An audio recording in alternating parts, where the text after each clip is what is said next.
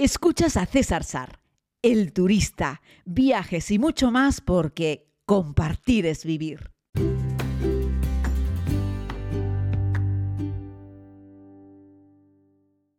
Saludos a todos y a todas, querida comunidad. Hablando con unas amigas sobre Estambul, sobre el regateo, me decían, César, ¿por qué no haces un podcast sobre el arte de regatear? Y bueno, no era algo que me hubiese planteado nunca, la verdad doy por hechos, doy por sentadas cosas, como que todo el mundo sabe regatear o que todo el mundo le gusta regatear. Creo que llevo tantos años viajando y comencé tan jovencito que esto de regatear se convirtió en una actividad prácticamente común. No en todos los lugares, por supuesto. Yo me meto en el corte inglés en Madrid y me pongo a regatear los precios, pero hay algunos lugares, algunos destinos del mundo donde es muy común hacerlo. Es más, hay muchos sitios que lo esperan. Yo qué sé, eh, Turquía, Egipto, Marruecos, India buena parte de todo el sudeste asiático, son lugares en los que cuando vas a comprar algo esperan que tú les pidas una modificación de precio. En realidad no pides como un descuento así, sino que directamente empiezas a regatear.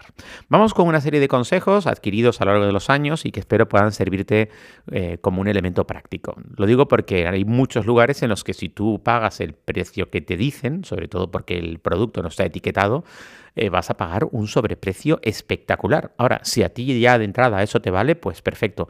Pero ya te digo que me ha pasado con la comunidad cuando estuvimos ahora la última vez en Estambul, que había gente que no le gustaba o no sabía regatear, le daban un precio y el vendedor se quedaba con cara de, oye, regateame algo porque me da esta pena vendértelo tan caro, ¿no? De hecho, ocurre que a veces con los turcos, que, que, son encantadores, a veces que la gente que no regatea nada, luego el tipo antes de cobrarte te hace un pequeño descuento, porque le da hasta palo que tú que hayas pagado el 100% del precio original. ¿no? Decirte que el regateo es un arte que es una disciplina económica, al fin y al cabo. Es un toma y da acá. Un tú me ofreces y yo te ofrezco. Cuando se llega a un acuerdo es que los dos están conformes con el mismo. De eso se trata. Así es que no te lo tomes como algo personal, sea amable, incluso puede ser simpático, haz ver al vendedor que bueno, vais a dedicar un tiempo a, esto del regateo, pero con buena energía, con buen rollito. Si al final no consigues el producto al precio que tú quieras y no lo compras, no pasa nada. El que no se moleste y tú tampoco si no has obtenido el precio que deseabas y todos tan amigos. Eso se nota mucho en el proceso, en la actitud, el cómo lo abordas, el respeto con el que tratas al vendedor. Tienes que tener en cuenta que por muy listillo, listilla crea, que creas que eres, me puede pasar a mí también, mira que viajo, eh, las personas que venden y que regatean en sus negocios no hacen otra cosa durante el día. Durante todos los días de su vida se dedican a vender y a vender regateando. Por lo tanto, saben de esto infinitamente más que tú. Por mucho que tú digas, no, es que yo estoy viajado y tal y cual, se lo he sacado por la mitad y tal, ¿no? He hecho el negocio de mi vida, está genial. Si tú estás contento, el momento en el que tú estás haciendo un regateo y ya estás contento con el precio y lo quieres comprar, es que ya eh, ha llegado el momento de pagar. No te preocupes que no te va a soltar el producto y a tomar el dinero si la otra, por el otro lado, tampoco estuviesen contentos. Por mucho que a lo mejor te ponga carita de, ah, es que he bajado mucho el precio. Bueno, Tampoco podemos en un proceso de regateo pensar es que el país es muy humilde y esto no vale tanto dinero, porque total, aquí viven con un saco de arroz, sí, pero viven con un saco de arroz, pero este producto es de importación, por ejemplo, o tiene un valor, el que sea, y él lo ha comprado por X y no te lo va a vender por X menos 2, siempre te lo va a vender por X más algo. Y ese es el valor que tiene ese producto en el país, independientemente del que el país sea más rico o más barato. Lo digo porque puedes comprar en Nueva York, en la calle, a un tipo que vende cosas en la calle, en New York, al que sí le puedes regatear, bolsos o cosas, zapatos o lo que sea de China, que de imitación, y puedes regatear, y ese valor a lo mejor es menor que un producto parecido en Kathmandú. Eh, porque va a depender del volumen, de cuántos comprasen, etcétera, y de las necesidades del vendedor, de muchas cosas. Así es que cuando inicies una compra, espera que el vendedor te dé un primer precio. Nunca pongas tú el precio de entrada, que lo ponga el vendedor, que al fin y al cabo es el que quiere vender el producto. Te decía que no lo personalices, que no te, no te preocupes, tómatelo con calma. Eh, un ejemplo muy bueno es antes haber estudiado los precios un poco, haber preguntado en varias tiendas para saber más o menos a cuánto están vendiendo ese producto en otras tiendas, para tener una referencia antes de comenzar. Mostrar que estás como que conoces el producto también es importante, que sabes un poco de las calidades, un poco, tampoco vayas de listo porque si estás en Turquía comprando alfombras y de verdad no sabes tanto de, de alfombras, él incluso a lo mejor te hace alguna pregunta trampa y con eso confirma que tú no tienes ni idea de si eso es seda, algodón, mezcla o sintético y ahí ya él va a jugar toda la ventaja posible porque te va a dar el gato por liebre. De ahí que siempre recomiendo en cualquier país, si vas a comprar, por ejemplo, piedras preciosas, si no eres un súper experto, que vayas a una joyería formal, reglada. Eh, porque si lo compras en cualquier chiringuito, el tipo del chiringuito sí sabe de piedras, pero tú no, no sabes lo suficiente y ahí te la pueden colar. Digo por el reportaje que os ofrecí en el canal de YouTube de los zafiros de Madagascar, ahí tenéis un buen ejemplo. Así es que bueno, informarse un poco del producto ayuda, mostrar interés por el producto desde la información ayuda a que el vendedor sepa que tú conoces el producto y por lo tanto que no te vas a dejar engañar, entre comillas. Eh, tampoco mm, permitas que te metan mucha prisa. Eh, cuando quieren venderte algo rápido, en el regate gordo, ahí es donde tú posiblemente vas a perder porque están buscando tu lado más pasional, ese, ese ansia del momento, ese producto que te ha gustado, que te ha llamado la atención, eh, vas con amigos o con el grupo, te están esperando, casi no llegas al transporte, es esa compra rápida de último momento. Esa compra rápida de último momento suele beneficiar al vendedor más que al comprador y ahí es donde sueles pagar un sobreprecio. Así es que no vayas tú con prisas a comprar y tampoco permitas que te metan prisa. Luego, eh, quedarte mirando el producto un ratito sin hablar demasiado, no ser un comprador demasiado hablador, también depende del caso, porque yo suelo ser bastante hablador, pero ser un comprador no demasiado hablador puede jugar en tu favor, porque puede que el vendedor ahí no tenga muy claro que pongas cara de póker ayuda, que no pongas cara de ay, qué bonito, ni qué feo, sino cara como de nada, que lo estás viendo, un poco cara como de ni chicha ni limonada, puede ayudar a que el vendedor, sin tú decirle nada, vaya bajando el precio. Porque hay vendedores que lo van haciendo. Tú, cada minuto que pasas allí dentro, el precio va bajando un poco. Vas paseando por la tienda, tomas una cosa, la dejas. Eso está muy bien. Eh, otro, eh, bueno, más ejemplos. Empezar con un precio muy bajo, con tu primera contraoferta muy bajo. Ejemplo, si a ti te dicen que un producto vale 100, tú no digas 50, porque hoy en día prácticamente todos los vendedores que regatean ya te están poniendo un precio pensando en que tú vas a poner 50 para ganar 75, que sería el punto medio. Y 75 puede que ya sea un producto caro.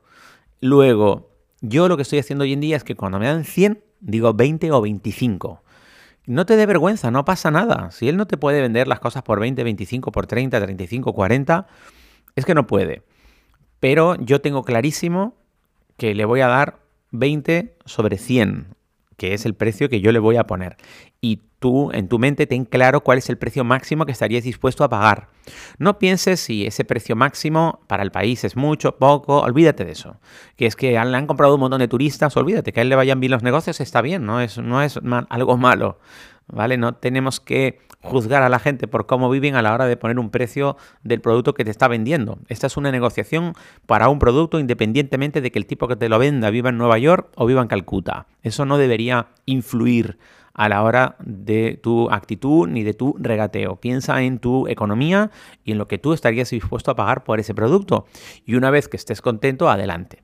Luego te hablaré sobre las cortas diferencias en los productos y ser, y ser generoso también en según qué situaciones y en qué países, porque a veces nos ponemos a regatear por 20 céntimos de euro y ahí ya dale esos 20 céntimos de euro al vendedor, tampoco nos pasemos, porque nos ponemos a regatear en una moneda que no es la nuestra y hay un punto en el que ya nos damos cuenta que ese 5 que estamos regateando supone esos 50 céntimos de euro y, de verdad que no, no merece la pena, ¿vale?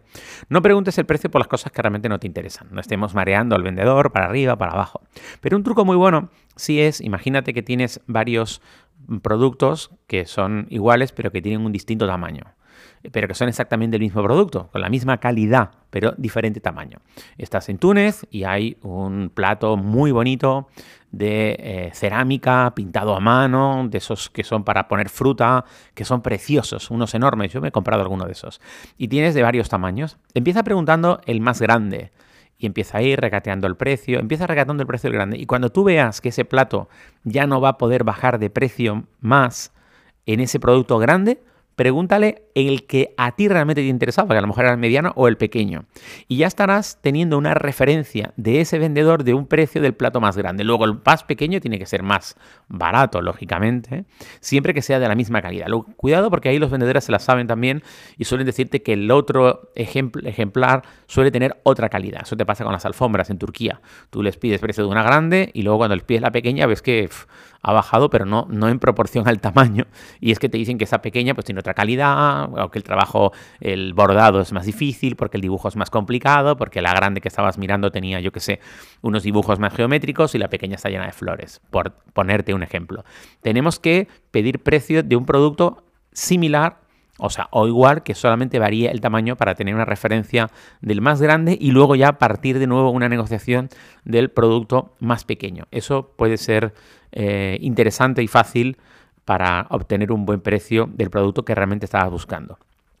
Y luego el típico truco de es que me voy siempre funciona, siempre funciona. El vendedor tiene absolutamente claro que tu mayor arma, tu mayor arma de negociación es es que me voy. Me voy y sigo caminando por esta ciudad donde hay más tiendas, donde venden más cosas como las que usted tiene en esta tienda. Desafortunadamente para ellos hay muy poca gente que tenga un producto único y exclusivo que no puedas encontrar en otra tienda. Y los turistas somos, eh, estamos siendo permanentemente llamada nuestra atención para que compremos en otros lugares. Luego, una vez que el turista sale de la tienda, es muy improbable que regrese y eso lo saben. Entonces, claro, el hecho de que tú entres y luego te vayas acercando a la puerta porque ya no hay como un interés o porque no estamos llegando a un acuerdo con el precio y tal. Ahora, si tú estás con el producto en la mano, en la mitad de la tienda, le dices, es que me voy, me voy, pero sigues en mitad de la tienda con el producto en la mano, estás diciendo que te vas, pero no te estás yendo. Te estás mostrando que tienes mucho interés. Por supuesto, empezar antes incluso saber el precio, cogiendo el producto y diciendo, ¡ay, qué bonito!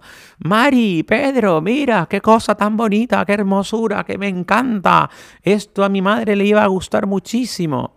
Eh, esas exclamaciones, eh, pues eh, elogiaría mucho al que al artesano que hizo el producto, pero el vendedor lo que le estás contando es, aquí va a haber poco descuento, porque a ti te gusta mucho este producto, estás muy interesado.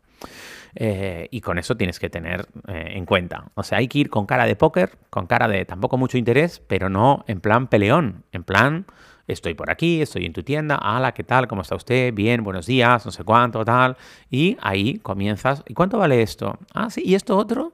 Y, te interesas por el producto y vas regateando un precio.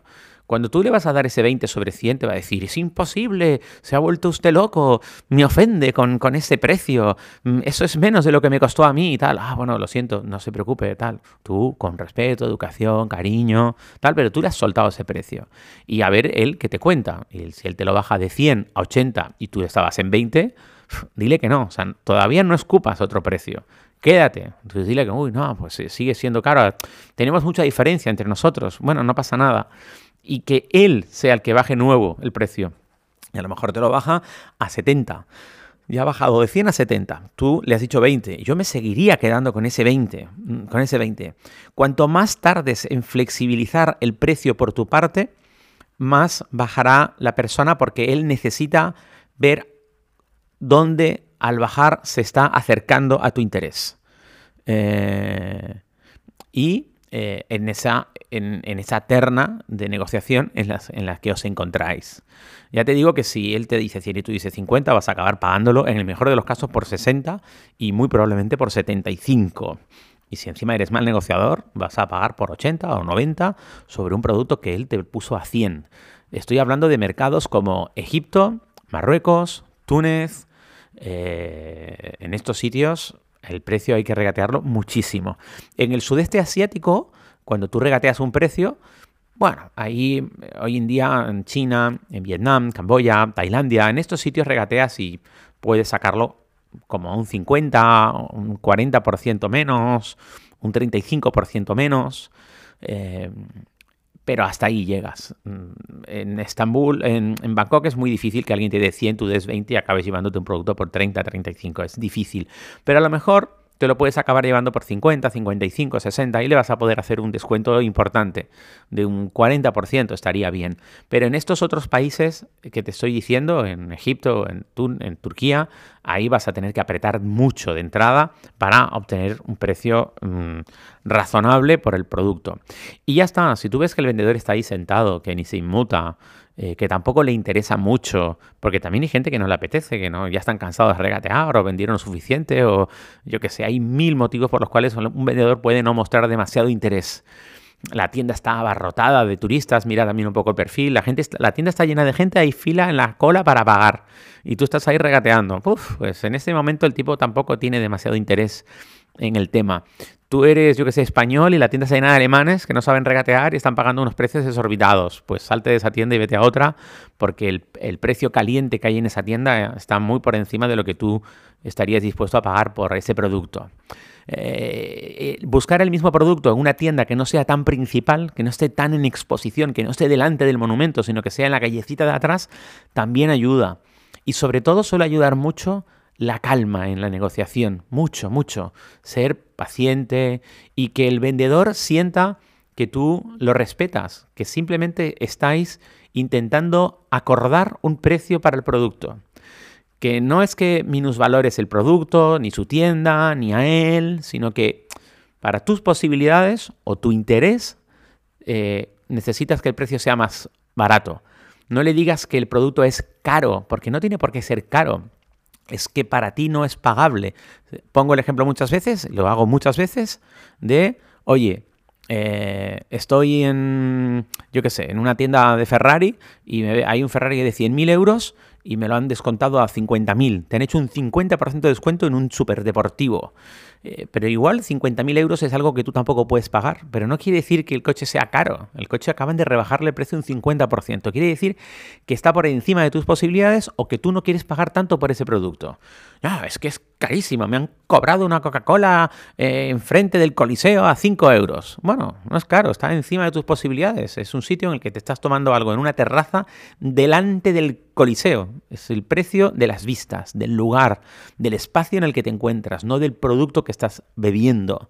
Luego, de nada sirve que montes un pollo y digas que es carísimo. No lo tomes. Ahí está el precio, la carta, mira la carta antes de sentarte, antes de beberlo. Y si no quieres pagar eso porque está encima de tus posibilidades, es decir, si la suma del producto más las vistas, la localización, no tú crees que no puedes pagarlo o que no vale eso, ni te sientes, pero no te pelees con la gente por poner el precio que le dé la gana. Ellos ponen el precio que quieran que se les ocurra y luego tú decides si compras o no, si eso es lo bonito del consumidor, que podemos decidir, nadie te va a obligar a hacerlo. Cuando entras en esa tienda y te dan un precio sobre un producto y es demasiado alto para ti, eh, pues con no comprarlo tienes. Y si te lo van rebajando y sigue siendo alto para ti, pues das las gracias, sonríes. Dar las gracias también al vendedor por su tiempo ayuda mucho. Eh, esa actitud es fundamental fundamental. Estamos cerrando un negocio, no estamos peleándonos con la persona que estaba vendiendo. Nunca pensé que un podcast sobre el regateo diese para tanto. Llevo 17 minutos, casi 18, rajando aquí un poco sobre trucos y técnicas para regatear cuando viajamos por el mundo. Intenta dejar un buen sabor de boca, intenta que el vendedor, una vez que habéis cerrado el acuerdo, eh, vea que estás contento con el producto, que le agradeces el tiempo que te ha dedicado, que él vea que tú estás contento, porque al fin y al cabo si tú estás pagando por ese precio es porque a ti ya te valió. Y él o ella, si te está vendiendo el producto, es porque también le valió. Luego hay un acuerdo entre ambas partes. Está bien que ambos muestren satisfacción. Fíjate que en muchas ocasiones, cuando tú ya has llegado a un acuerdo y tú crees que está genial, y el vendedor hace dos minutos estaba medio lloriqueando porque decía que claro, que te lo estaba vendiendo por muy poco dinero y tal y cual, luego cuando el tipo te cobra y te da la bolsita con el producto, fíjate que muchas veces, te, muy con, con cariño, con amabilidad, te dan las gracias. Ah, pues muchas gracias. Porque está satisfecho con la venta. Ha habido un acuerdo. Es un para festejar, es un momento para celebrarlo. Por difícil y dura que haya sido la negociación previa, si se hace eh, con, buena actitud, se hace desde el respeto y desde el cariño. Es bonito cuando al final, pues tú sueltas el dinero, recibes el producto y ambos están contentos. Deja buen sabor de boca, haz que esa persona que está vendiendo eh, se sienta orgulloso del, del trabajo que desempeñe y por supuesto tú no compres nada a un precio que no estés dispuesto a pagar para que realmente sientas esa satisfacción de que te has llevado algo que te gustaba a un precio que querías. Muchas gracias, querida comunidad. Cuídense mucho y regresamos mañana. Gracias por escuchar este podcast. Puedes suscribirte si aún no lo has hecho, aquí mismo donde estás escuchando. Además puedes ver más contenidos en YouTube, Instagram y Facebook. Búscalo como César Sar. Es todo gratis porque compartir es vivir.